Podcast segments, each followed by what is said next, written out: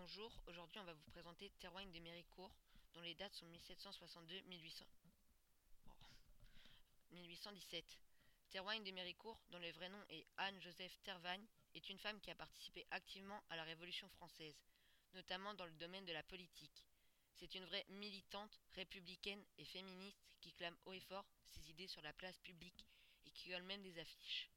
Ses combats, lutter contre la misère, contre la pauvreté et pour un accès à l'éducation, mais surtout pour réparer les injustices entre les hommes et les femmes.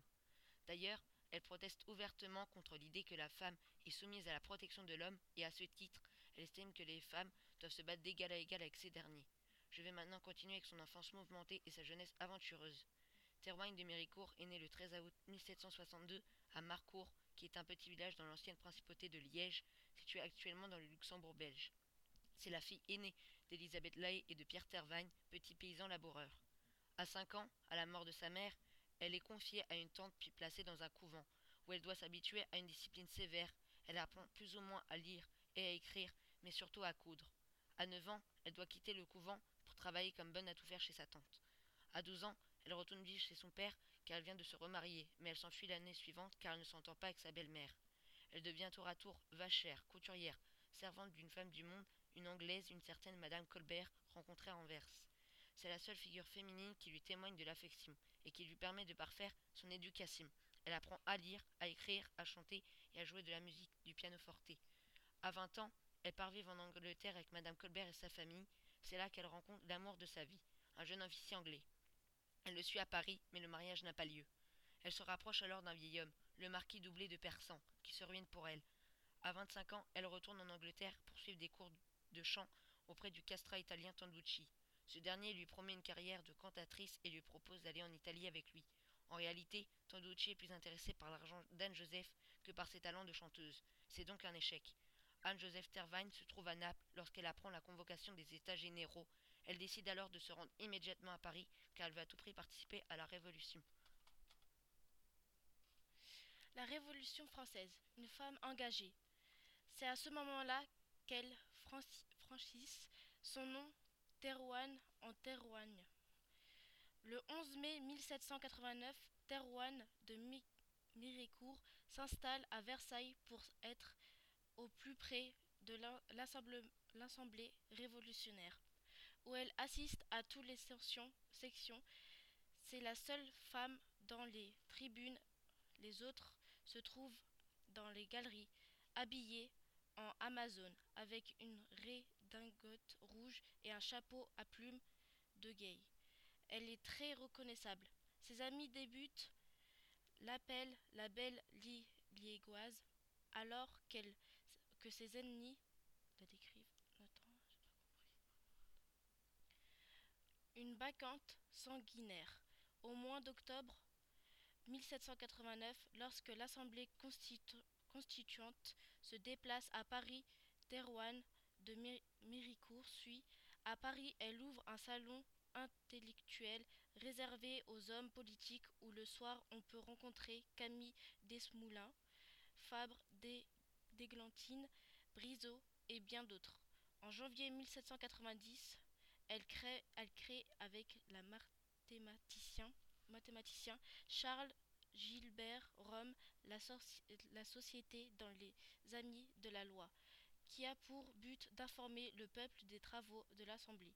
Elle devient une figure incontournable de tribune publique car elle n'hésite pas à s'exprimer ses opinions par son engagement politique de femme libre. C'est pourquoi elle devient la cible des contre-révolutionnaires. Les journalistes royalistes euh, la décrédibilisant à l'accusant de libertinage, la caricature la dépeint comme une prostituée patriote. Sa réputation de femme sulfureuse est établie à l'accuser aussi être un personnage violent, car elle aurait mené la marche des femmes qui sont allées chercher le roi Louis le 5 et le 6 1789 à Versailles et aussi d'avoir participé à la prise de la bataille Bastille. Le 14 juillet 1789, ruinée et fatiguée par toutes ces calomnies, et rentre à Liège. Elle est vite soupçonnée d'être envoyée à Liège par les Jacobins pour renverser la monarchie autrichienne et assyrienne. La reine Marie-Antoinette, alors, elle est arrêtée dans la nuit du 15 au 16 février 1791. Elle est incarcérée en Autriche. Neuf mois plus tard, elle est libérée et retourne à Paris. En janvier 1992, elle intègre le club des Jacobins, favorable à la guerre contre l'Autriche, et milite pour la création, la création d'un bataillon armé composé de femmes, la phalange d'Amazon. Pour cela, elle fait un discours le 25 mars 1792 devant la Société fraternelle des minimes pour inviter les citoyens à s'organiser un corps armé.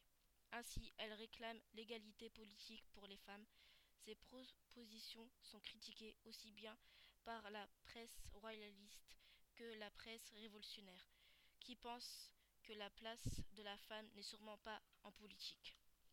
Le 10 août 1792, elle participe à l'invitation du palais des Tuileries par le peuple de Paris.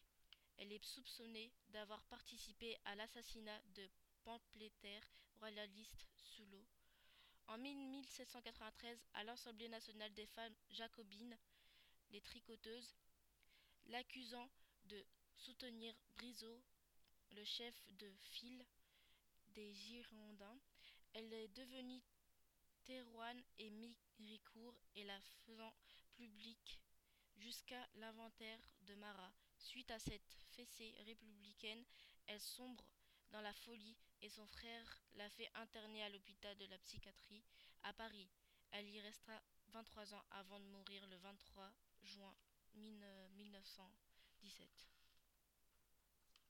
La conclusion est que Théroigne de Méricourt apparaît comme une femme combative et courageuse qui s'est toujours battue contre les humiliations qu'on lui infligea. Elle voulait participer à la Révolution française parce qu'elle pensait que celle-ci aboutirait enfin à la liberté, à l'égalité et à la fraternité pour tout le monde. En tant que féministe, elle désirait avant tout l'égalité femmes-hommes, mais ce fut trop tôt pour les femmes, car à cette époque, on pensait que la place de celle-ci était au foyer. C'est pourquoi, malgré sa pugnacité, Théroigne de Méricourt connut beaucoup d'échecs. D'après l'historien Olivier Blanc, Théroigne de Méricourt conserva longtemps la réputation d'un personnage bizarre, fantasque et violent, aussi imprévisible que le peuple qu'elle incarna un temps, en effet au beau jour de 1789. Anne-Joseph Théroigne de Méricourt donne aujourd'hui son nom à un prix décerné par le Conseil des femmes francophones de Belgique, récompensant une femme ou un groupe de femmes servant la cause de l'égalité entre les deux sexes. L'exposé terminé.